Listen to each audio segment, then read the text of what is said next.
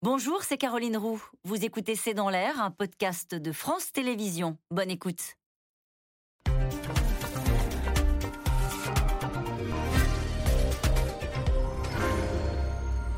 Bonsoir à toutes et à tous. Nous attendons vos questions, SMS, Internet et réseaux sociaux pour alimenter notre discussion. C'est une nouvelle offensive de Vladimir Poutine. Ce matin, dans un discours de 14 minutes, le chef du Kremlin a annoncé une mobilisation partielle de 300 000 réservistes. Il a renouvelé sa menace d'utiliser l'arme nucléaire en précisant pour ceux qui seraient lassés de ses avertissements que cette fois-ci, il ne bluffe pas. L'annonce de l'organisation de référendum pour l'annexion de quatre régions ukrainiennes la veille avait déjà alerté les Occidentaux sur ses réelles intentions. À la tribune de l'ONU, Emmanuel Macron a interpellé les pays qui refusent de sanctionner la Russie et campent sur une non alignée. Selon lui, le choix qu'ils ont à faire est très simple.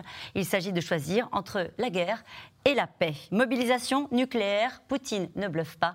C'est le titre de cette émission. Avec nous pour en parler ce soir, François Clémenceau, vous êtes rédacteur en chef international au journal du dimanche. À lire cette semaine euh, sur le site de votre journal cet article d'Antoine Malo intitulé Guerre en Ukraine, acculé et isolé, Vladimir Poutine pourrait-il être tenté de jouer la carte du pire? C'est précisément la question qui va nous animer ce soir. Alain Boer, vous êtes euh, professeur au euh, Conseil national des arts et métiers, vous êtes responsable du pôle sécurité, défense et renseignement je rappelle votre livre L'espionnage pour les nuls chez First Edition. Euh, Elsa Vidal, vous êtes rédactrice en chef à la rédaction en langue russe euh, à RFI. Enfin, Pierre Arroche, vous êtes chercheur en sécurité européenne à l'Institut de recherche stratégique de l'école militaire. Bonsoir à tous les quatre. Merci de participer à ce C'est dans l'air en direct. Je vais commencer cette émission avec la mobilisation partielle. On attendait peut-être une mobilisation euh, générale. Alain Boer, il a choisi la mobilisation partielle. Euh, Vladimir Poutine, qu'est-ce que cela signifie Et qu'est-ce que cela veut dire? Bah, D'abord, il mobilise ce qu'il a. Car euh, contrairement à l'idée qu'on s'en fait, l'organisation militaire russe, c'est deux épisodes de conscription par an qui mobilisent en moyenne 250 000 conscrits. L'une a déjà été avancée de plusieurs semaines pour euh, l'opération spéciale de février. Donc il a déjà pioché. La deuxième devait avoir lieu en octobre. Elle est avancée en septembre. Enfin bon, tout le monde est habitué. Et il faut savoir que sur les 700 euh, 000 conscrits potentiels, ils arrivent difficilement à en récupérer 250, 260, 270 000 les bonnes années. Ça, c'est pour les conscrits, c'est-à-dire euh, la piétaille qui a déjà été à la boucherie euh, et sur lesquels il a déjà perdu 50, 60, 70 000 hommes morts et blessés. Deuxièmement, il y a la réserve. La réserve, c'est 2 millions de personnes, donc c'est très considérable, mais sur lesquels moins de 200 000 ont été plus ou moins formés, plus ou moins durant l'année et plus ou moins au combat. Ce ne sont pas 300 000 soldats non. formés et déjà, la démonstration a été faite puisqu'il est en train de recruter les prisonniers et euh, les détenus des asiles psychiatriques euh, pour arriver à remplir les trous gigantesques de la, piétaille de l'armée. Or, le vrai problème qu'il a, c'est qu'il a perdu énormément de soldats, euh, plus ou moins aguerris, puisque dans l'opération spéciale, ceux qui sont allés sont les soldats plutôt professionnels, plus les réserves caucases et de M. Kadyrov, le Tchétchène. Mais surtout, il a perdu énormément de cadres intermédiaires qui ne sont pas dans la réserve. Il n'y a pas de réserve de cadre, il n'y a de réserve que de piétaille et de soldats. Et tout son problème, c'est qu'il fait une mobilisation partielle parce qu'il ne peut pas faire de mobilisation totale. Ce n'est pas un effort pour être gentil avec nous, c'est qu'il fait ce qu'il a. Il fait ce qu'il a. Et est-ce que ce serait passé dans la population? Parce que depuis qu'il a annoncé cette mobilisation partielle, euh, on, a, on a vu que certains Russes avaient choisi de, bah, de prendre le large. Oui, ils votent avec leurs pieds, comme on avait euh, coutume de dire auparavant. Mais euh, effectivement, la question de la mobilisation générale, elle aurait été. Enfin, oui, c'était très douteux, ça aurait été très hasardeux comme calcul politique, d'où la mobilisation partielle, mais les Russes savent très bien à quel point leurs autorités sont en capacité de contourner et de créer tous les artifices euh, législatifs pour annoncer du partiel, mais aller recruter partout où ils pourront, où ils voudront. Euh, on sait aussi qu'ils vont être exposés, que la population russe soumise à l'ordre de mobilisation sera exposée euh, à de la corruption. Donc, encore une fois, les moins riches seront ceux à qui on va demander de payer pour pouvoir se soustraire à cette mobilisation. En ce moment, sur le net russe, Une des questions très très récurrentes, c'est comment se casser un bras. Voilà. Euh, moi, j'ai vu qu'il y avait des vols pour quitter Moscou qui étaient pris d'assaut. Non, il n'y en a Euh, plus en fait. Il n'y a plus, y a plus de vols. Il n'y a plus de billets disponibles. Ah voilà, c'est pour ça. quitter la Russie par voie aérienne vers des pays qui n'ont pas de régime de visa, donc où, où les Russes peuvent rentrer sans visa, de la même manière qu'il n'y a plus de billets de train pour quitter la Russie. On parle de files d'attente euh, au niveau de la frontière finlandaise, même si les tweets qui ont circulé avec des vidéos font état de vidéos qui auraient vraisemblablement été tournées un petit peu avant, euh, voire vraiment avant. Et du côté, fin, à l'intérieur de la Finlande, on ne voit pas encore cet afflux de Russes. En tout cas, il y a une très grande inquiétude parce qu'effectivement, la réserve, euh, l'objectif, c'est de réussir à, attraper 300 000 personnes. On a du mal à comprendre effectivement ce sens, euh, si ce n'est, je pense que c'est en direction de l'Occident. hein. Maintenant, il y a un message relativement clair, c'est vos livraisons d'armes, ça ne nous convient pas. Donc, on commence à parler Ouais. de co-belligérance.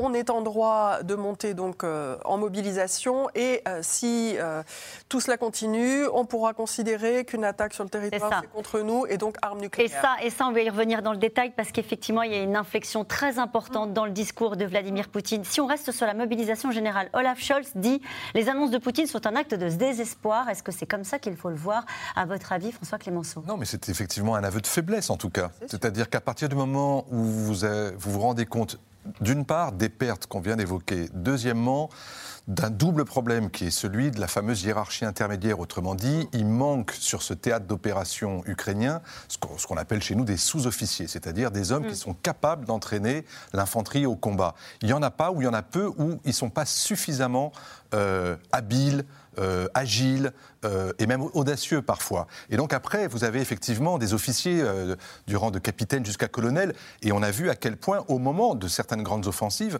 notamment à Mariupol, ces officiers-là étaient directement visés par les forces ukrainiennes. Et quand vous avez comme ça une sorte de hiérarchie haute et moyenne qui est décapitée, eh bien à ce moment-là, oui, vous avez des soldats euh, qui n'ont pas d'autre choix que de se rendre. Et c'est ce qui s'est passé. Il y a un volume de prisonniers de guerre aujourd'hui en Ukraine qui est absolument considérable.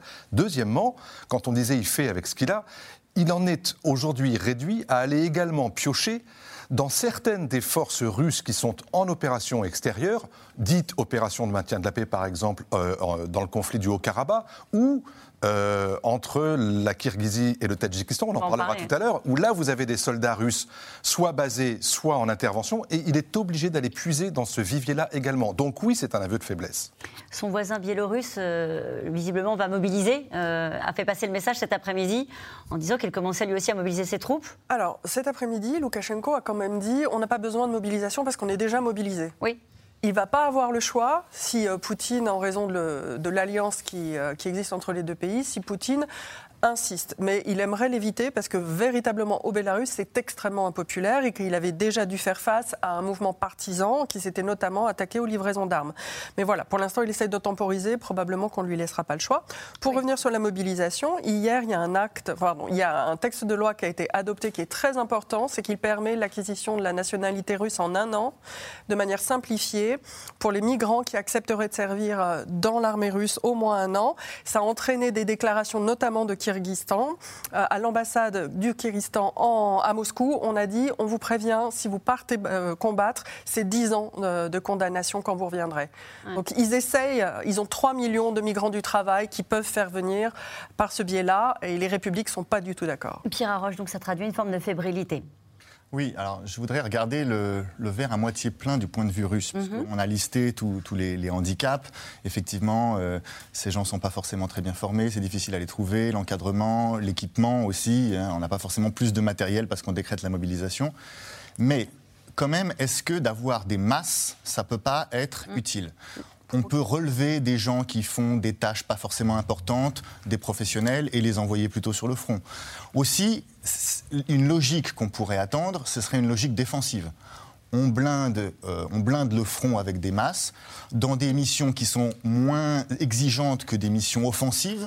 Mais euh, d'ailleurs, on, on- en a parlé depuis le début du conflit en parlant de l'Ukraine.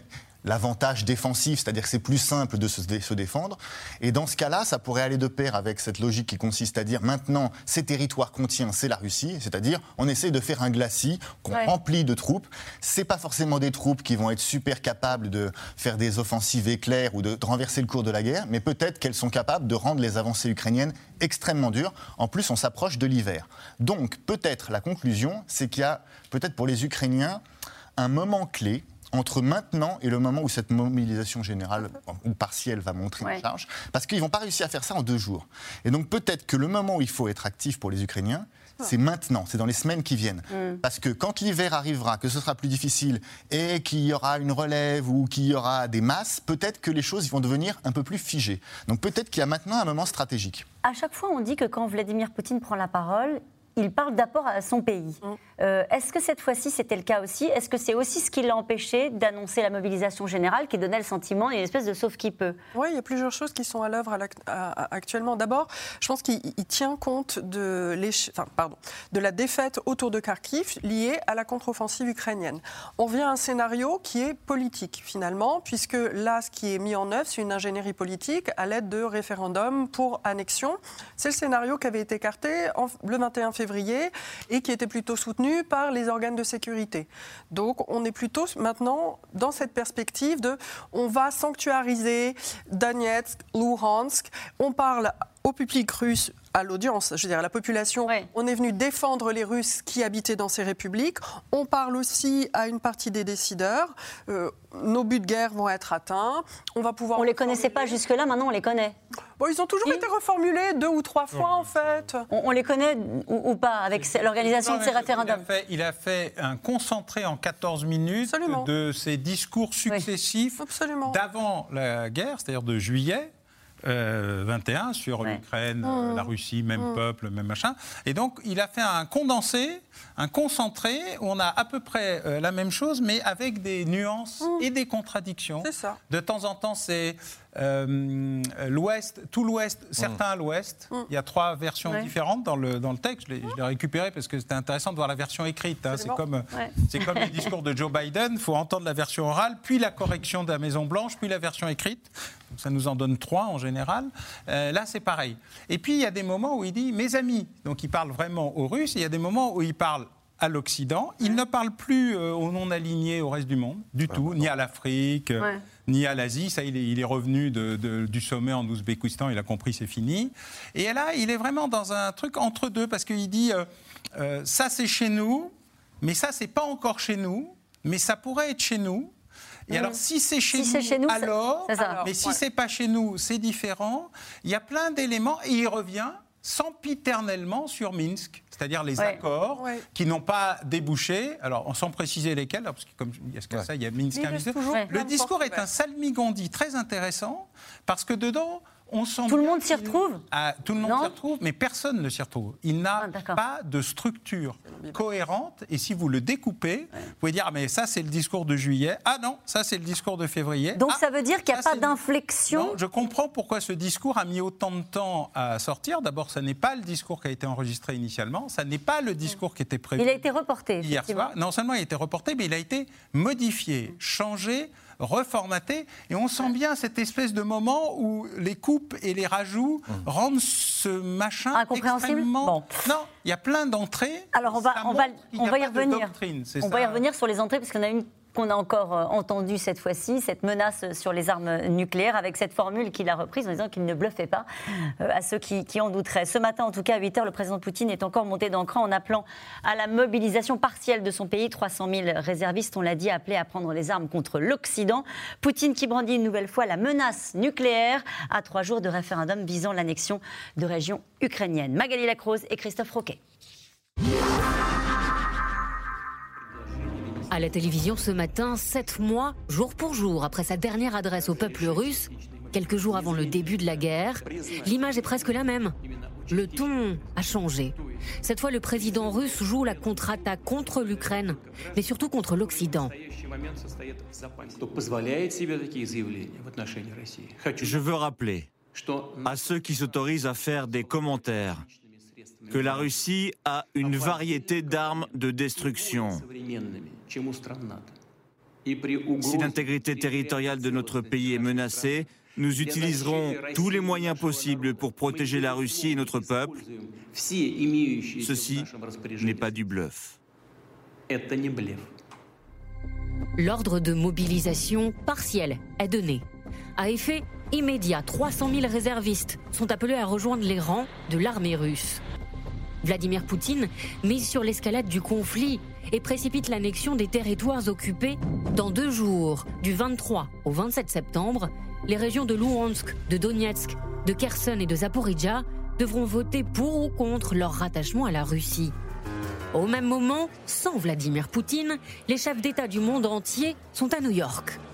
À l'Assemblée générale des Nations unies, sans surprise, la guerre en Ukraine et les menaces nucléaires russes sont au centre des débats. La Russie doit maintenant entendre qu'elle ne saurait imposer quelque volonté par des moyens militaires, même en y adjoignant avec cynisme des simulacres de référendum dans des territoires bombardés et désormais occupés. Londres et Berlin estiment que les annonces de Moscou signent la défaite du Kremlin. La Maison-Blanche annonce prendre les menaces nucléaires de Poutine au sérieux et réitère ses condamnations.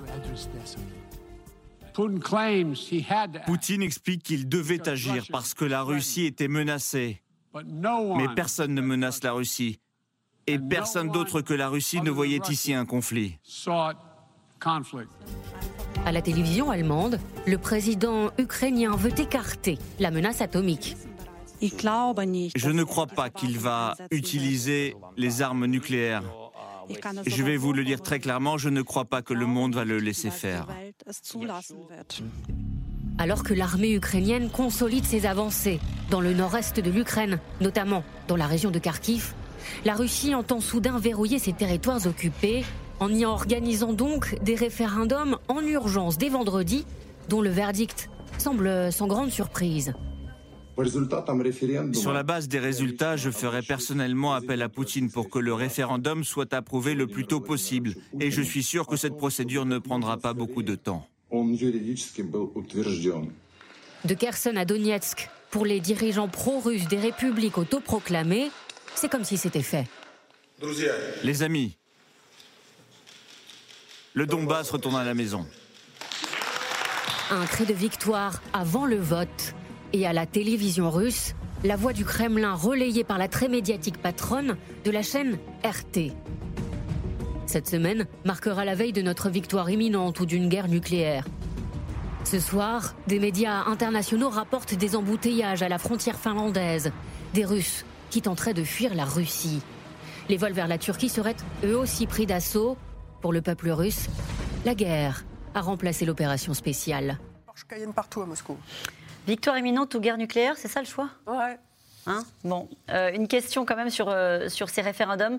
Euh, on a vu cette fausse campagne, des simulacres, a dit Emmanuel Macron, et une mobilisation qui sont des signes de, de faiblesse des Russes, a dit le président français. à quoi ressemblent ces référendums en réalité? C'est compliqué parce que d'abord, on le sait, euh, c'est, en tout cas les deux oblasts de, Donetsk et Luhansk, ils n'ont pas été récupérés à 100%, donc ça veut dire qu'il y a encore une partie qui est euh, soit sous contrôle ukrainien, mais en fait, une partie de ces oblasts ont été vidés de leurs habitants. Un, parce que les Ukrainiens ont demandé à leurs Ukrainiens de revenir de l'autre côté, et parce que aussi les Russes ont demandé à une partie de la population d'évacuer les zones de combat et de partir plus à l'arrière. Donc c'est des départements où une partie de la population, de toute façon, sera dans l'incapacité de voter, parce que c'est la guerre. Et quant à celui de Kherson, c'est presque encore pire, parce que pour le coup, il est sous occupation, avec une population qui montre quand même, par moments et par endroits, quelques signes de résistance à l'occupation. Donc, euh, peut-être une forte abstention, mais qui le vérifiera On ne sait pas. Il n'y aura pas d'observateurs internationaux, il n'y aura pas d'observateurs européens, il n'y aura pas d'OSCE, il n'y aura rien de tout ça. Et deuxièmement, on le sait, déjà en Russie, la façon dont se déroulent les élections, euh, comme le disait un, spécialiste déjà il y a plus d'une vingtaine d'années, on redessine les résultats quand ils sont mauvais. Donc, ce ne sont peut-être pas des simulacres, mais en tout cas, ce ne sont pas des élections crédibles, et elles sont organisées si précipitamment qu'effectivement, elles font douter de la raison pour laquelle, euh, la, raison, la vraie raison pour laquelle on les organise. Donc, on comprend bien que, acculé et sur le reculoir, Poutine organise ces élections pour pouvoir effectivement tenir occuper et montrer que désormais c'est russe. Ça a beaucoup agacé les Occidentaux. Je reprenais cette phrase qui était une phrase de l'ambassadrice américaine en Ukraine qui parlait de, simulacre. Euh, ça a beaucoup agacé les Occidentaux qui, sont surpris de quoi en réalité? Est-ce que ce n'était pas le projet euh, initial de Vladimir Poutine? L'organisation de ces référendums, ça fait longtemps qu'on sait qu'il veut les faire En tout cas, c'est une technique tout à fait régulièrement utilisée. Ça a été utilisé en Crimée, ça a été utilisé. Euh, voilà, il y, a un nombre incroyable de cas. C'est la technique, je dirais, absolument traditionnelle de la Russie. Dans au moins deux cas, c'est-à-dire pour Zaporizhia et pour Kherson, on sait que euh, désormais sont prévus l'envoi de troupes et l'envoi d'observateurs, euh, entre guillemets, pour encadrer la population et prévenir les incidents. Et apparemment aussi dans Zaporizhia, on va permettre aux gens d'aller voter uniquement le 27 et l'urne se déplacera à domicile avant. En fait, il y a un niveau aussi de lutte antiterroriste parce qu'effectivement, dans ces deux parties-là, Zaporizhia et Kherson, la résistance euh, russe, pardon, la résistance ukrainienne à l'occupation russe est extrêmement forte. Il y a de fortes chances qu'elle se mobilise maintenant et qu'elle empêche ou qu'elle s'oppose le plus possible à la tenue de ces référendums. Mais il est possible qu'il compte obtenir uniquement euh, Donetsk et Luhansk, qui sont quand même beaucoup plus présents dans la rhétorique russe depuis le début. Cette question, le plus angoissant n'est-il pas que Poutine n'a plus grand-chose à perdre, Alain Boer? Bah, il a tout à perdre, au contraire. Il a tout à perdre et donc il joue son, son va-tout. Mais ce qui est toujours intéressant, c'est que les Occidentaux passent leur temps à penser que Poutine pense comme eux qu'il réagit comme eux et que rationnellement, il devrait, comme un bon élu occidental, parce qu'il y a eu l'illusion du Poutine démocratiquement euh, élu, et qu'il devrait réagir et penser comme on a envie qu'il le fasse. C'est une sorte de, curiosité permanente. En fait, Poutine répète la même chose, dit la même chose, exprime la même chose, et bien avant lui, depuis Evgeny Primakov, tout est écrit, pensé, réfléchi sur la manière dont jamais l'Ukraine ne tombera à l'ouest. Tout le reste, on peut discuter. Alors, les Pays-Bas, bon, d'accord, la Pologne, bon, c'est sûr. Euh, mais alors, l'Ukraine, non, non et non et non.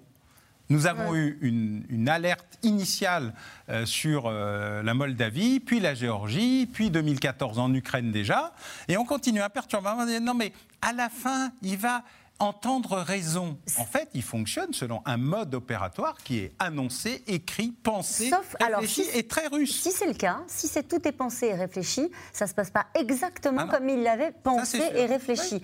D'où, à mon avis, le sens de cette question et l'angoisse que partagent certains occidentaux, puisque Washington dit prendre très au sérieux ces nouvelles menaces euh, de Vladimir Poutine de recours à l'arme nucléaire, si on s'en prend à l'intégrité de son territoire, justement parce que les choses ne se sont pas passées comme il le pensait, l'imaginait. Est-ce que c'est pas là qui devient le plus inquiétant? Non, c'est dans la doctrine militaire russe depuis euh, les années 60. Et d'ailleurs, c'est copié de la doctrine militaire américaine mm. en cas d'opération à l'intérieur de l'Europe, version de l'autre côté du rideau de fer, où on pensait que l'arme nucléaire tactique était un élément de la guerre conventionnelle. C'est un document de 1963 qui est déclassifié, que tout le monde peut lire, mm. que les Russes ont évidemment copié euh, dans des opérations d'espionnage et qu'ils ont appliqué chez eux en disant ça a l'air bien ce truc-là. En fait, il y a deux nucléaires. Le nucléaire stratégique fin du monde, bon d'accord, c'est vraiment réservé à euh, l'occupation du pays, euh, une menace ultime, etc. Et puis il y a le nucléaire tactique qui n'est pas du nucléaire pour eux, alors que c'est du nucléaire. Pour nous, pour, eux, c'est une arme conventionnelle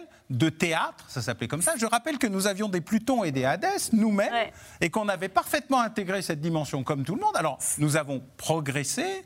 Eux, ils sont restés dans une logique extrêmement stable de glacis euh, avec une ligne qui est, depuis 30 ans, l'Ukraine jamais. Pierre Arroche, est-ce que le ton est le même. Ça fait quatre fois qu'il menace les Occidentaux d'avoir recours à l'arme nucléaire avec les conditions que vous venez d'expliquer qui sont parfaitement claires. Mais les choses ont un peu bougé depuis la première fois. Euh, quand il dit je ne bluffe pas, euh, ça n'est pas du bluff. Euh, on a l'impression qu'il est obligé d'enfoncer le clou pour, faire peur à l'Occident. Est-ce que cette fois-ci, il faut davantage le prendre au sérieux justement parce qu'il est acculé en difficulté sur le terrain? Est-ce qu'au fond, ces menaces restent identiques à celles qu'il a prononcées au début du conflit? Comment est-ce que vous apprécier ce fait-là Je pense qu'il faut prendre au sérieux, parce qu'il faut toujours prendre au sérieux cet enjeu. On ne peut pas faire comme si euh, c'était de la rigolade, ça n'est pas de la rigolade. Mais ça ne veut pas dire non plus qu'il faut complètement se laisser intimider ou considérer qu'à partir du moment où le mot nucléaire a été prononcé, il faut se mettre à plat ventre. La réalité, c'est que l'arme nucléaire, c'est une arme dangereuse à utiliser parce que ça fait peser une menace existentielle non seulement sur la cible, mais aussi sur celui qui l'emploie, parce qu'on n'est pas le seul à avoir l'arme nucléaire. Donc c'est la raison pour laquelle les doctrines, généralement, la réservent à des circonstances exceptionnelles. La doctrine russe dit on envisage la, frappe nucléaire si une arme de destruction massive est utilisée sur la Russie ou un allié, c'est-à-dire grosso modo la Biélorussie, ou s'il y a une menace existentielle sur euh, l'État russe. Donc c'est vraiment un cas exceptionnel. Par exemple, la, doctrine française, c'est assez comparable. Hein. c'est les intérêts vitaux de la France. Là aussi, c'est des choses fondamentales. Mais en plus, ce n'est pas un enjeu simplement rhétorique. Ça correspond à une logique qui est que vous n'allez pas prendre des risques existentiels pour un petit intérêt. Vous n'allez pas risquer la mort si vous ne risquez pas la mort dès le départ. Donc c'est que quand votre survie est menacée, que vous êtes prêt à tenter le tout pour le tout. Voilà. Donc c'est ça la logique qu'il y a derrière. Est-ce que les territoires qui comptent annexer vont rentrer dans ce, dans ce, cadre figure-là? Ben, C'est ça le sujet Oui, mais comme on l'a dit, euh, le fait de toucher un territoire russe, en soi, c'est pas la survie de l'État russe.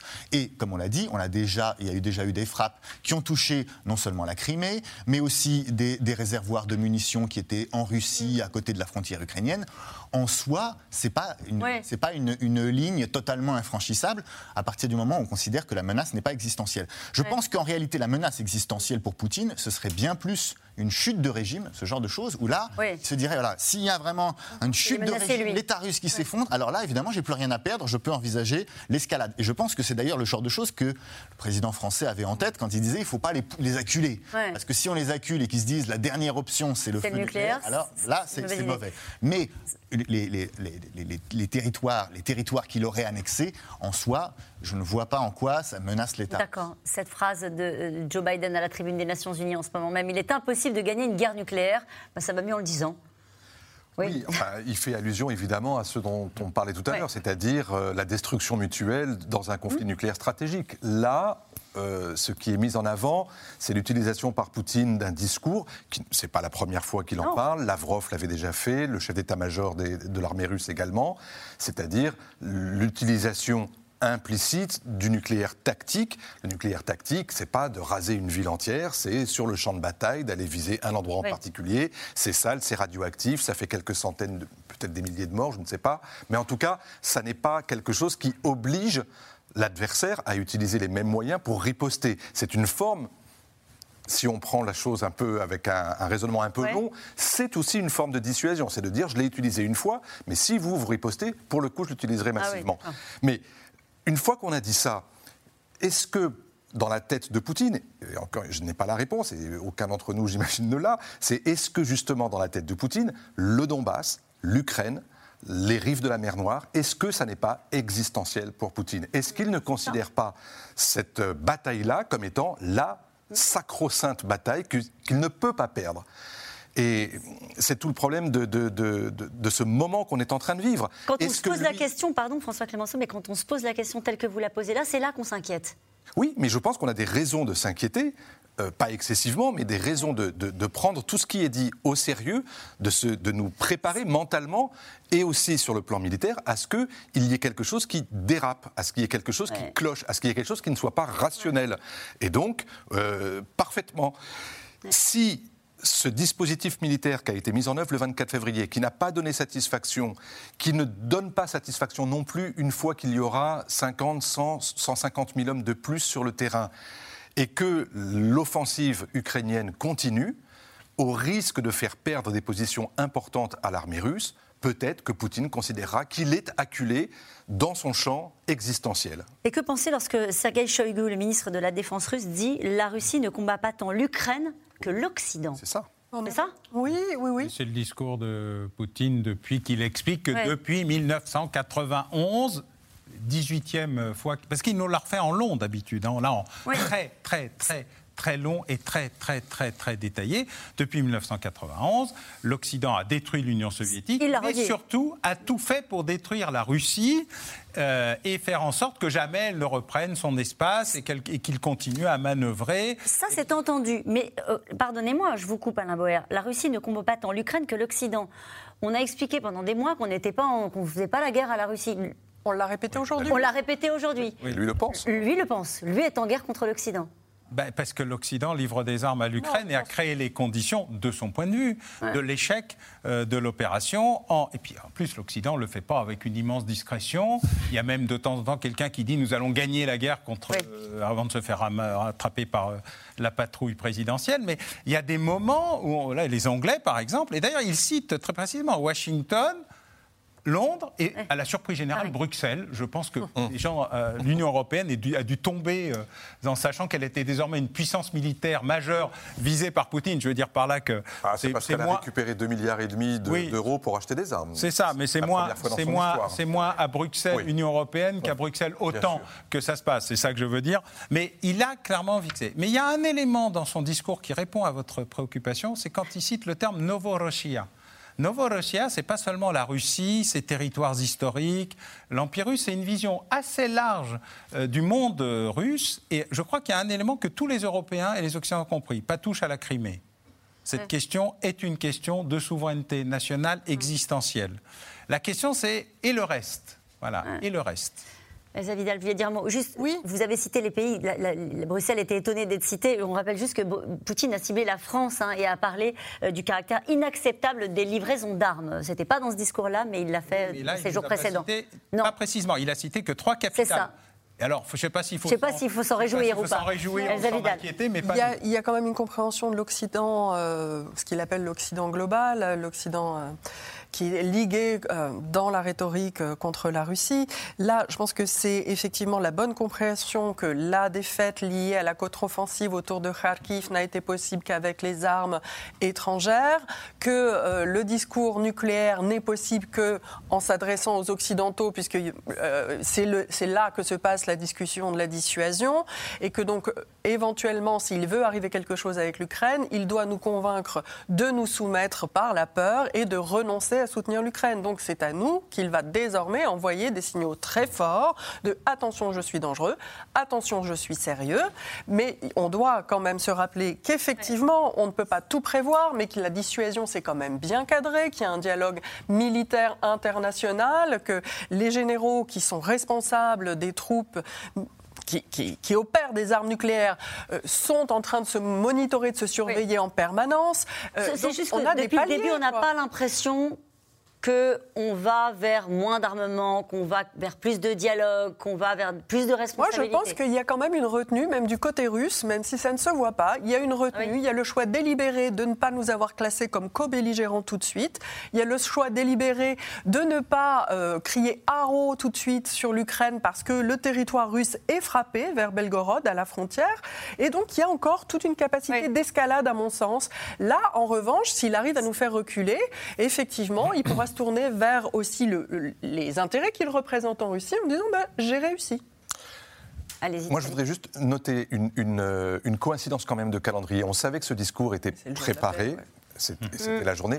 Mais c'est tout de même pas un hasard s'il tient ce discours le jour même de Eh ben, l'Assemblée générale des Nations Unies et au sortir de ce sommet euh, en Ouzbékistan qui n'a pas marché. Et le jour même où euh, les Chinois et les Indiens disent attention. Et bien justement, on Et va en parler. euh, vous avez ça raison, le- vous avez raison c'est d'y une revenir. façon de, de- de- j'allais dire, de zapper l'échec du, du sommet de Mourmansk, euh, pardon, de, de Samarcande, et de continuer à s'adresser au monde en essayant d'aller convaincre tous ceux qui éventuellement seraient susceptibles de tourner kazakh. Eh bien Ouais. justement, euh, Vladimir Poutine a pris d'une certaine manière, je ne sais pas si vous êtes d'accord avec ça, l'Assemblée générale des Nations Unies en otage avec euh, son discours. Il était en tout cas au cœur des discussions hier à la tribune. Emmanuel Macron a haussé le ton une nouvelle fois contre la Russie qui impose selon lui un nouvel impérialisme. Mais son message, le message du président de la République, euh, s'adressait surtout aux non-alignés, à ceux qui se taisent, ceux qui offrent à la Russie un silence complaisant. Théo Manval et Nicolas Baudry-Dasson.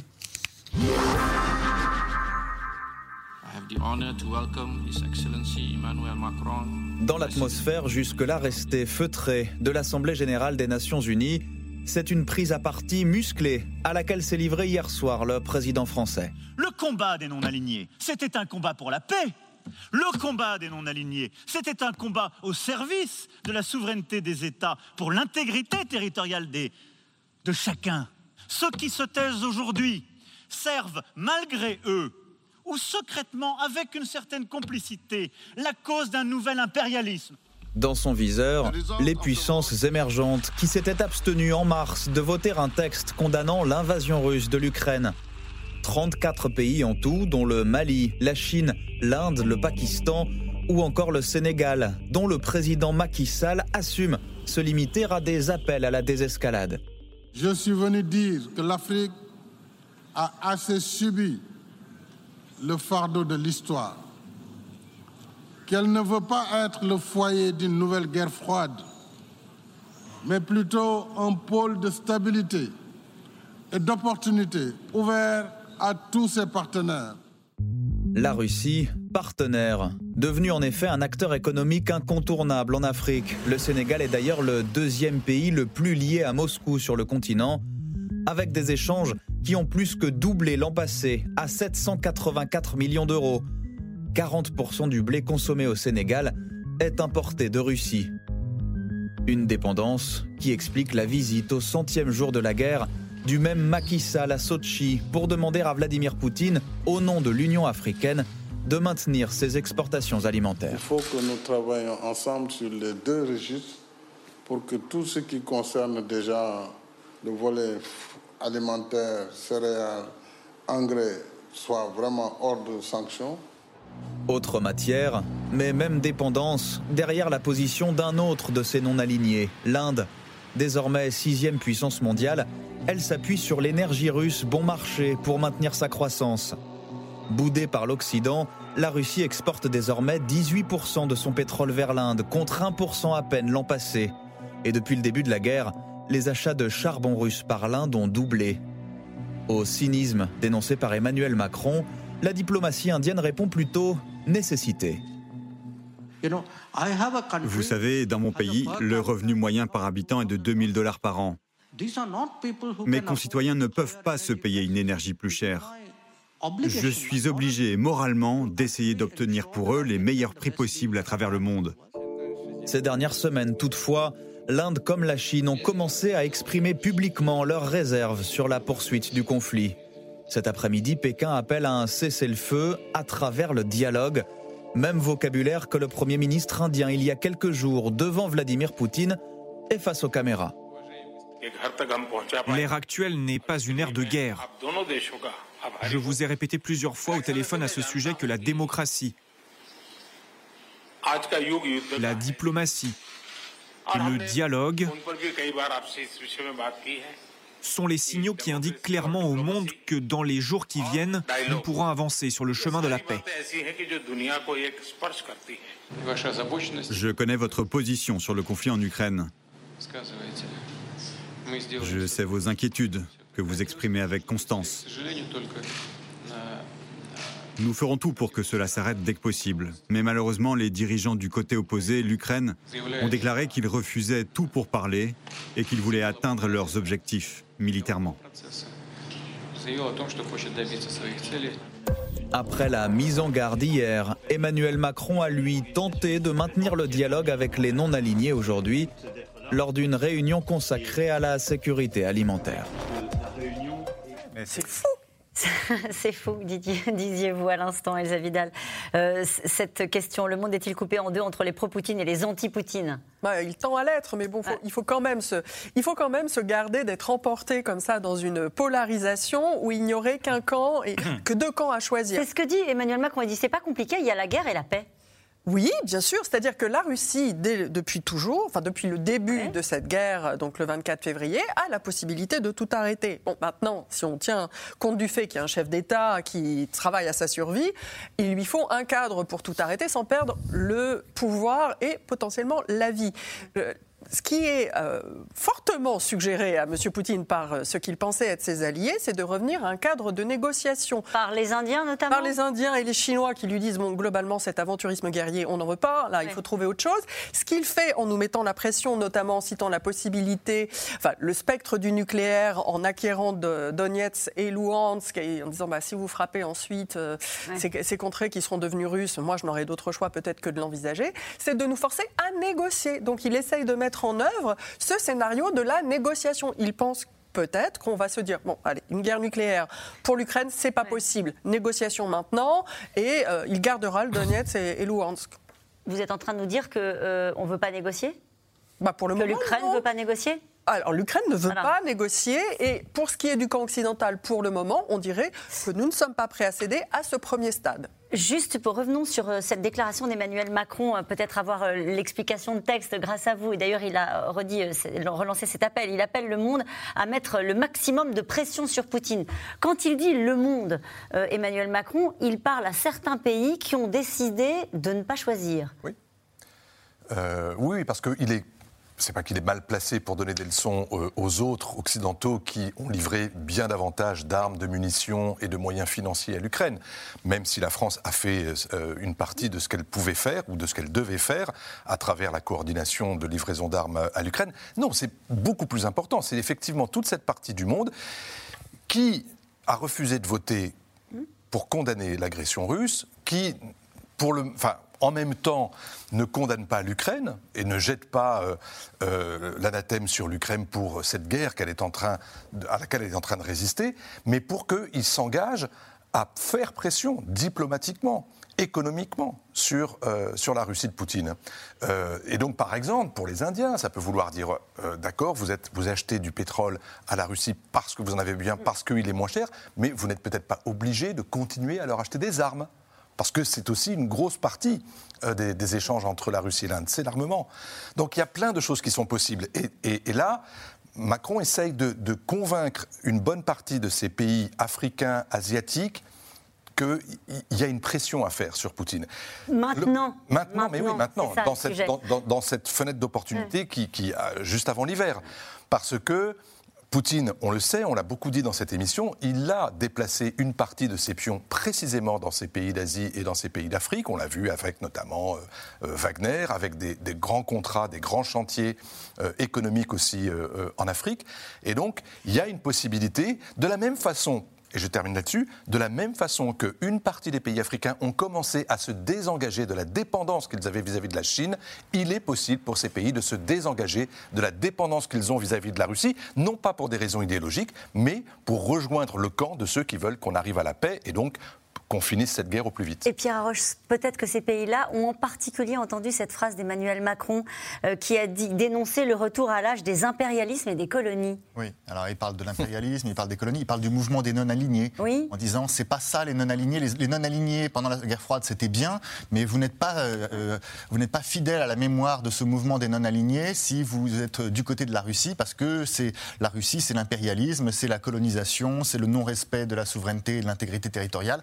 Donc il essaye de parler le langage euh, des pays du Sud global, finalement, qui, qui- qui sont héritiers de la décolonisation. Ce que je trouve intéressant, et je me demande si l'objectif, c'est vraiment de faire pression sur la Russie ou de faire pression directement sur ces pays dans une lutte d'influence avec la Russie. Il a déjà fait un voyage en Afrique Ouais. où il a, il a dit ne vous tournez pas trop vers la Russie, la Russie n'est pas votre ami. Et je pense que c'est aussi ça le, le message. C'est-à-dire, euh, il y a des gens qui en Afrique se disent bon, euh, les Français parfois, ils ont une présence un peu pesante, se tourner vers les Russes, c'est une alternative, ça nous permet de mettre en concurrence Wagner et l'armée française, tantôt l'un, tantôt l'autre. Le message, il est aussi de dire ne faites pas confiance aux Russes, ne vous imaginez pas que. Et d'ailleurs, euh, le président Macron a aussi dit parfois, nous, on a fait des erreurs. D'une certaine manière, il parlait peut-être de la colonisation. En disant c'est pas parce que vous n'aimez pas les Européens colonisateurs qu'il faut maintenant vous jeter dans les bras des Russes, parce qu'ils sont bien pires. Donc, c'est aussi, je pense, une espèce de lutte d'influence maintenant mondiale qui est le- la, la répercussion du conflit, c'est-à-dire que le conflit se joue pas que, il se joue militairement en Ukraine, mais il y a aussi la France qui voudrait essayer de prendre, d'une certaine manière, un certain leadership dans une, une approche Seulement mondiale. la France Mais en tout Ou cas, est-ce que c'est une stratégie partagée par les autres puissances occidentales c'est logique et c'est cohérent avec la stratégie du reste. Mais je trouve là aussi un autre élément qui est assez singulièrement français, c'est de dire il ne faut pas non plus se laisser enfermer dans la bipolarité euh, États-Unis-Chine. Alors c'est Ouais. intéressant parce qu'il dit il y a une bipolarité très claire entre la Russie et le reste. En revanche, il ne faut pas se laisser enfermer dans la bipolarité États-Unis-Chine. Donc en fait, c'est la France qui essaye de présenter le monde avec sa vision et d'essayer de, de, une vision française du monde. Le fait que la Chine appelle à un cessez-le-feu, faut-il y voir un désaveu des déclarations de Poutine? C'est la question qui nous est posée, c'est ça Un mouvement très important. Les Chinois fonctionnent toujours de manière très douce. Ils évitent de dire des choses très graves. Même en chinois, d'ailleurs, les mots les plus terrifiants ne peuvent pas être utilisés. Ils n'existent pas dans le langage chinois. Donc ce qui est très intéressant, c'est qu'ils viennent de faire un mouvement, que c'est le troisième mouvement après l'Inde, et euh, avec la position aussi de la Turquie. Euh, c'est un peu comme Audiard, vous savez, quand vous avez euh, deux puissances de 1 milliard et plus d'habitants qui disent à une petite puissance de 200 millions en, en, perte démographique, c'est un des sujets russes qui n'est pas traité mais qui est très important dans leur vision de survie, que maintenant il va falloir arrêter, aller vers la négociation, le dialogue et le cessez-le-feu, mhm. c'est qu'il se produit quelque chose. À la fois, il y a eu euh, l'effet de on profite de la période pour acheter massivement mm. euh, du pétrole, du gaz, du blé, des céréales volées, enfin tout ce qui traîne. Bon, maintenant c'est fini. les soldes sont terminés. On va passer aux choses sérieuses. La réorganisation du monde parallèle n'a pas fonctionné l'alliance Russie-Chine a annoncé longuement deux documents de 15 à 20 pages extrêmement structurés. Voulus par Poutine et Xi Jinping mmh. ensemble. Pourquoi elle n'a pas D'un monde parallèle, bah, ils avaient décidé que la démocratie c'était eux, la liberté c'était eux. C'était très intéressant parce que c'était au-delà d'Orwell. On était à, Mais euh, pour répondre à votre première question, il y a trois mondes. Et c'est tout le problème. Il y a trois mondes et quatre puissances. Ça devient très très compliqué parce que la multipolarité a vraiment tout renversé. Il y a les États-Unis et l'Occident, l'otanisation générale. Donc l'Europe a disparu dans cette affaire complètement, et puis là il y a euh, la Russie qui essaye un accord avec la Chine, et la Chine se rend compte que ça ne marche pas très bien, et surtout une puissance émergente considérable, l'Inde, qui a toujours été un élément extrêmement puissant, auquel nous fournissons des armes, pour essayer de faire. Et donc il y a un retour gaulien de la diplomatie française. Ce qui est très très intéressant, c'est qu'après une très grande otanisation, il y a un retour du discours gaulien, un peu Cancun avec euh, Mitterrand, mmh. euh, genre l'appel au non-aligné, où la France serait la championne de l'espace qui permettrait le retour au dialogue, à la paix, sans humilier qui que ce soit, mais en trouvant des solutions, tout en ayant des mots de plus en plus durs avec Poutine. Car le vrai problème, c'est que l'Occident n'a jamais été aussi faible dans cette affaire. Le vote aux Nations Unies, c'est qu'il y a cinq pays qui soutiennent euh, la Russie, d'accord, le reste soutient l'Occident, mais le nombre d'abstentions en Afrique, dans le Golfe Persique, et avec euh, des grands pays comme l'Indonésie ou euh, l'Inde, a beaucoup affaibli l'idée qu'on se faisait, nous, de l'espèce de majorité morale occidentale. Mais quand vous avez dit l'Europe a été effacée, j'ai entendu deux réactions sur ce plateau. vous trois, trois, réactions. sans doute considérez-vous les uns et les autres que l'Europe a réussi à s'imposer dans ce, dans ce à se faire entendre dans Elle, a réussi à faire des choses qu'elle n'avait jamais fait auparavant. Alors c'est peut-être pas suffisant, et c'est peut-être pas notamment l'idée de l'Europe puissance qu'on a et qui est en devenir. Mais c'est vrai que la réaction européenne euh, au mois de mars sur l'énergie, au mois d'avril sur, les, sur, les, sur euh, la, facilité de paix, comme on dit, mmh. c'est-à-dire la possibilité d'acheter des armes et de les livrer au nom de l'Europe sur un budget européen, c'est une révolution en soi. Alors évidemment, c'est pas le, c'est pas la fin de l'otanisation, mais c'est tout de même une façon de montrer à l'OTAN qu'elle est capable d'exister et de, contribuer à sa façon. Vous en avez dit un mot rapidement tout à l'heure, pendant que la Russie montre des signes de faiblesse, notamment sur le terrain. Euh, en Ukraine, d'anciens satellites de l'URSS voient une opportunité euh, de relancer des conflits régionaux. Regain d'hostilité entre l'Arménie et l'Azerbaïdjan, mais aussi entre le Kyrgyzstan et le Tadjikistan, avec des affrontements qui ont fait près de 100 morts. Mathieu Lignot et Michel Bougie. Confrontation armée à la frontière entre le Tadjikistan et le Kirghizistan. Peu d'images d'un conflit oublié qui inquiète Moscou.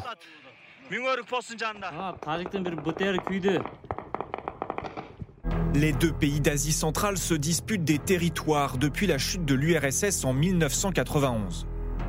Les affrontements de la semaine dernière auraient fait une centaine de morts et 140 000 déplacés le président kirghize accuse son voisin d'invasion. Nous avons des soldats courageux et suffisamment de force pour repousser les intrus. La preuve, ceux qui ont envahi nos terres ont reçu leur punition. Les deux États ont signé aujourd'hui un protocole de paix très fragile. Tadjik et Kirghiz se connaissent très bien. Leurs armées s'entraînent même tous les ans sous la houlette de la Russie. Car les deux pays font partie de l'organisation du traité de sécurité collective.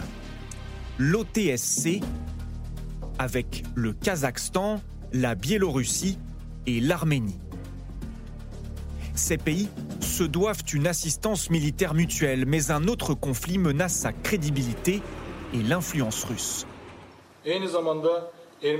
Il a été observé que l'Arménie a concentré des armes offensives, de l'artillerie lourde et des soldats le long des frontières avec l'Azerbaïdjan. Regain d'hostilité entre Azerbaïdjan et Arménie la semaine dernière. Les deux pays se renvoient la responsabilité de la reprise des combats.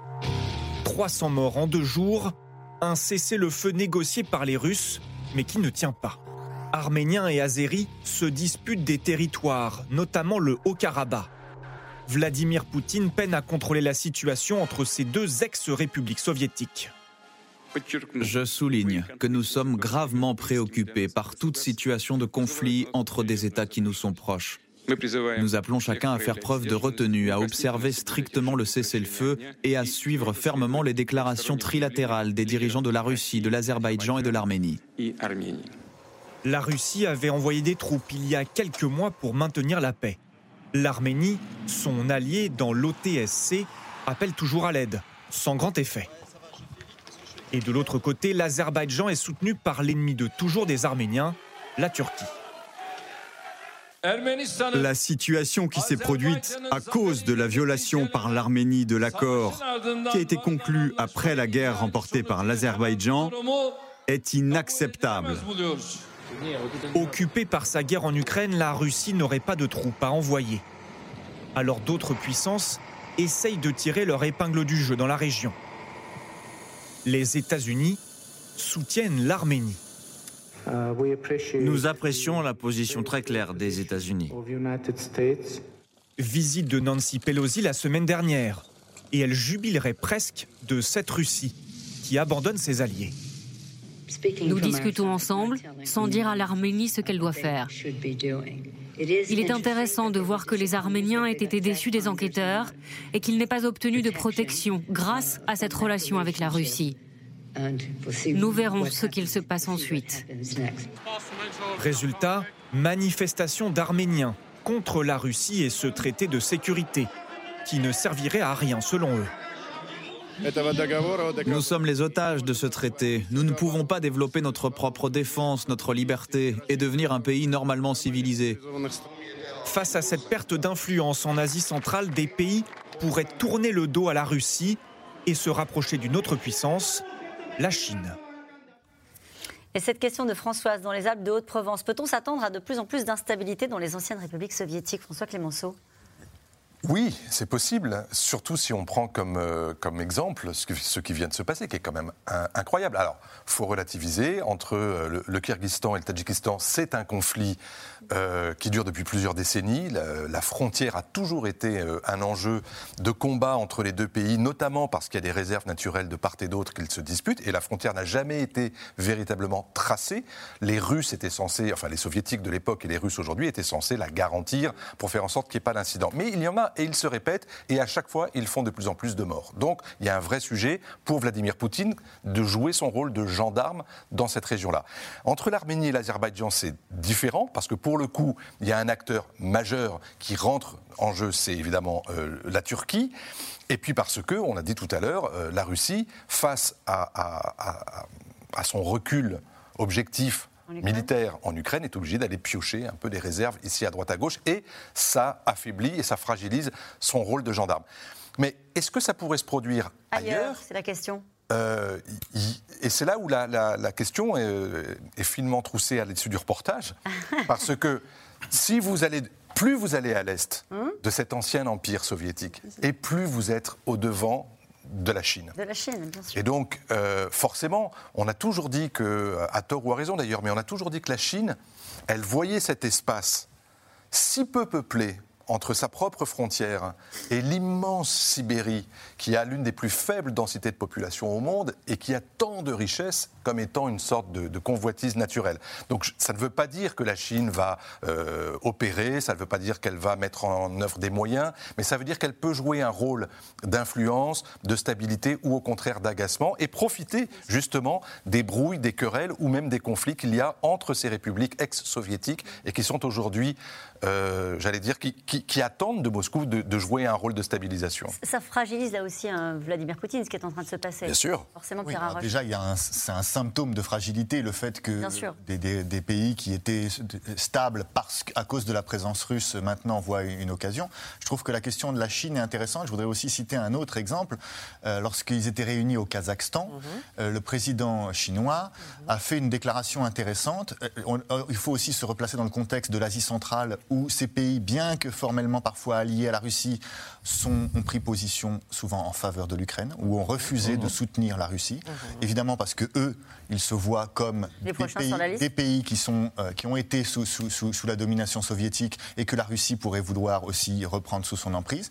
Et donc ils sont du côté ukrainien. Et la Chine a dit nous défendons et nous garantissons euh, l'intégrité territoriale, l'indépendance nationale euh, du Kazakhstan. Donc c'est une façon de dire aussi si, si vous vouliez intervenir, et on sait en plus qu'il y a des interactions avec les conflits ouïghours qu'il y a en Chine, que les populations bougent beaucoup, donc il y a des, des enjeux de sécurité pour les Chinois. C'est intéressant parce qu'au tout début du conflit, même avant la guerre, les Américains avaient espéré à un moment que les Chinois tiennent, euh, tiennent, un peu les Russes, les empêchent d'aller trop loin. Et là, ce qu'on est en train de voir, alors je ne dis pas qu'on y est déjà, mais c'est une hypothèse intéressante, c'est que peut-être l'affaiblissement russe et la tentative chinoise de prendre la place pourrait créer des tensions entre les deux, sur lesquelles peut-être à terme, entre les deux, entre la Chine et la entre Russie, la Chine et la Russie, sur lesquelles peut-être à terme nous on pourrait jouer. Il y a un argument qui a été développé par certains auteurs, même avant cette guerre, qui est de faire la stratégie Bismarck. Vous savez, après la, guerre de 70, Bismarck a dit aux Français allez en Afrique, arrêtez de vous occuper de l'Alsace-Lorraine.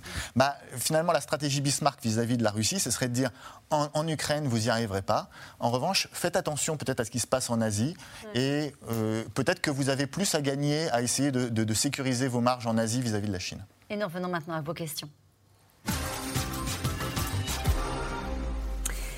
Perdu pour perdu, Poutine avait-il une autre solution que la fuite en avant?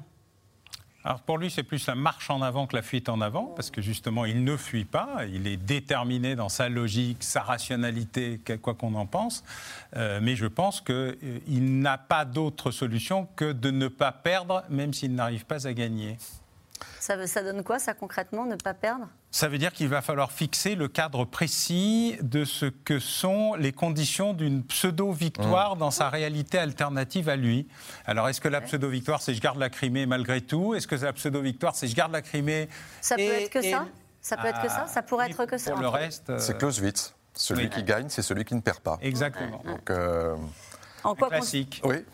Tout cela, évidemment, étant entre les mains des Ukrainiens qui seront euh, les seuls à décider, euh, au fond, de à quoi ressemblera la défaite ou la victoire. Non, parce que le cessez-le-feu, c'est autre chose. Le cessez-le-feu, c'est une interruption des hostilités qui n'est pas la paix, mais qui n'est plus la guerre, et qui est aussi une solution, parce que je rappelle que pendant ce temps-là, il y a des centaines ou des milliers de civils et de militaires qui meurent, qui sont blessés dans une situation de catastrophe euh, humanitaire majeure. La question des céréales n'est pas totalement résolue, loin de là, mais il y a un enjeu qui est que la guerre cesse, ce qui ne veut pas dire que la paix arrive. En quoi consiste pardon, une mobilisation partielle, François Clémenceau bah, ce n'est pas une mobilisation euh, générale qui ferait que tous les hommes de 18 à 55 ans rejoignent leurs unités pour aller au front. Et quand je dis leurs unités, ce serait celles où peut-être ils ont fait leur service militaire, mais en tout cas, voilà, euh, celles euh, qui les enverraient à la guerre, alors que là, on parle uniquement de réservistes.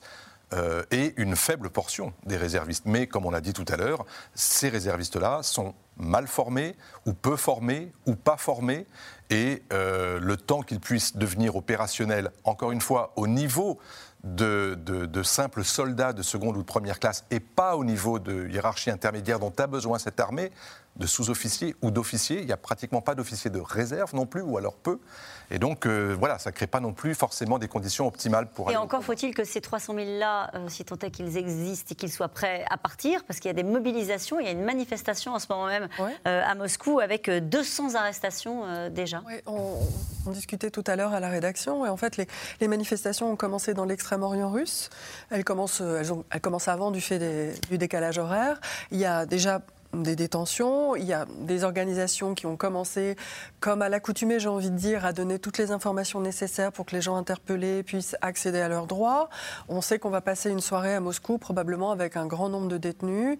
Euh, il y a eu des appels depuis ce matin à des, des- à des manifestations. Il y a une pétition qui circule. Euh, de nombreux acteurs de la société russe ont fait des déclarations euh, contre cette mobilisation, sans compter tous ceux qui essayent de quitter le pays ou d'envisager de se faire, enfin, d'échapper à la mobilisation? Une question d'Alexis dans le Nord. 300 000 hommes, pourquoi pas? Mais s'ils n'ont pas de quoi les équiper, ça ne va pas changer grand-chose, Pierre Arroche. Oui, mais là, comme on l'a dit, peut-être qu'ils ne seront pas équipés au, au maximum, mais ça peut, ça peut jouer, ça peut prendre la relève de certaines unités, ça peut, ça peut faire masse et ça peut avoir un sens. Mais j'ajoute que ça montre aussi que la relève, c'est un point vraiment central dans, dans cette guerre. C'est-à-dire être capable de relever humainement, mais aussi en matériel, mais aussi euh, euh, euh, d'un point de vue logistique, mais aussi dans, dans les munitions, etc. C'est un point important. La question ne se pose pas pour les Ukrainiens pour l'armement, mais pour les hommes. Ben, ah, disons, disons que la, la- la Russie joue sur son avantage, c'est-à-dire que eux, ils ont, ils, ont, ils ont des masses de population, alors que les Ukrainiens, la question qui se pose, eux, d'une certaine manière, ils peuvent, ils peuvent se mobiliser. Elle y est déjà, la mobilisation question- générale. voilà, la question qui se pose pour eux, c'est vraiment euh, le, le- le matériel que vont le fournir les Occidentaux. Mais je pense qu'un point qui est intéressant, c'est qu'aussi, quand les Occidentaux fournissent du matériel à l'Ukraine, ils s'entraînent, ils s'entraînent aussi Mm. à ce qui est maintenant le, le cœur de la guerre de haute intensité, c'est-à-dire suivre ce rythme de la relève, être capable de produire plus, plus vite, c'est la fameuse euh, euh, économie de guerre, et être capable de former vite. Parce que si on n'est pas capable de former vite, de produire de nouvelles unités rapidement, en fait, on n'est pas capable de faire de la haute intensité. La haute intensité, c'est pas les quelques unités qu'on a au départ. Une question de Régis en Côte d'Or. N'est-il pas inquiétant d'entendre si souvent Poutine nous menacer avec son arme nucléaire? Oui, bien sûr, mais j'ajoute qu'il y a entre le nucléaire, entre la guerre conventionnelle et entre ce que, et- que l'on a vu cette semaine, il y, a des, il y a des différences en fait. Et c'est normal, on est dans une guerre hybride. Il y a quelque chose qui fait très peur aux Ukrainiens, et notamment à Zelensky. C'est qu'il y ait peu de combats sur la ligne de front, qu'il n'y ait pas d'usage de nucléaire, ou en tout cas pas au-delà des menaces de l'utiliser, mais qu'en revanche, il y ait de plus en plus de bombardements à l'intérieur de l'Ukraine, et notamment sur des zones d'intérêt vital, c'est-à-dire des centrales nucléaires ou à proximité des centrales nucléaires, des coupures d'électricité, des centrales thermiques, des grandes usines d'assainissement d'eau, et surtout des centres ou des nœuds logistiques d'approvisionnement, tout simplement agroalimentaire, pour que la population puisse vivre. Si vous frappez ça, Il a déjà commencé à le il a- faire. il l'a fait. Donc c'est pour ça qu'il y, a- y une petite musique quand même qui, à mon avis, inquiète beaucoup les, les- les Ukrainiens et les dirigeants ukrainiens. Et c'est la raison pour laquelle, au-delà de l'équipement militaire occidental offensif, il y a aussi toute une question qui n'a pas encore été vraiment réglée jusqu'à présent, c'est l'équipement défensif et notamment anti-aérien, pour se prémunir de ces bombardements aériens, soit par missiles, soit par frappe aérienne. Et là, si ça ne va pas suffisamment vite pour pouvoir protéger les villes et les- les zones vitales de l'Ukraine, là, il peut y avoir un moment euh, où une partie de la population se dit mais euh, on, est bombardé et notre pays n'est pas capable de, répondre, de nous protéger. Ça, c'est un moment clé psychologiquement pour la, résistance ukrainienne. Jusqu'à présent, on a vu qu'elle était extrêmement patriotique, extrêmement euh, proche de ses dirigeants, mais parce que précisément, elle était relativement épargnée par les bombardements russes. Si Poutine utilisait l'arme nucléaire, entrerait-on en guerre franche? Non, mais la question, elle est que on- le mot nucléaire ne veut rien dire. Il y en a deux. Ouais, et on essaye d'expliquer. Le stratégique est un sujet qui, à mon avis, est à peu près écarté. Le tactique fait partie des options de la doctrine militaire russe et soviétique depuis euh, toujours. Et en fait, le vrai problème n'est pas là. Le vrai problème, c'est la destruction massive des territoires, c'est l'usage des drones iraniens qui vient contrebalancer l'extraordinaire efficacité des drones turcs que les Ukrainiens ont utilisés avec beaucoup d'efficacité euh, contre les Russes. Et puis, euh, le troisième problème, il est euh, pas tellement sur la masse, mais sur la formation, l'équipement. Et l'entraînement des Ukrainiens, c'est huit ans de guerre, ce que les Russes n'ont paradoxalement pas eu. Euh, C'est pour ça que le- le- les effectifs qu'ils annoncent euh, sont beaucoup plus faibles que ce qu'on imagine. 2 millions de réservistes, 300 000 appelés, 200 000 éventuellement utilisables, et encore. Cette question, Poutine est-elle en train de jouer sa tête? Oui. Oui, oui. Oui, il la joue. Merci à vous tous. C'est la fin de cette émission. Il est l'heure de retrouver Anne-Elisabeth Lemoine et toute l'équipe de C'est à vous. Bonsoir, Anne-Elisabeth. Bonsoir Caroline. Perdre son fils tué par un chauffard irresponsable, c'est ce qu'a vécu il y a quatre mois le chef étoilé Yannick Aleno. Une tragédie qui le pousse à agir. Aujourd'hui, il veut être utile pour entourer les familles endeuillées dont les enfants ont été victimes de faits de violence. Il est ce soir notre invité.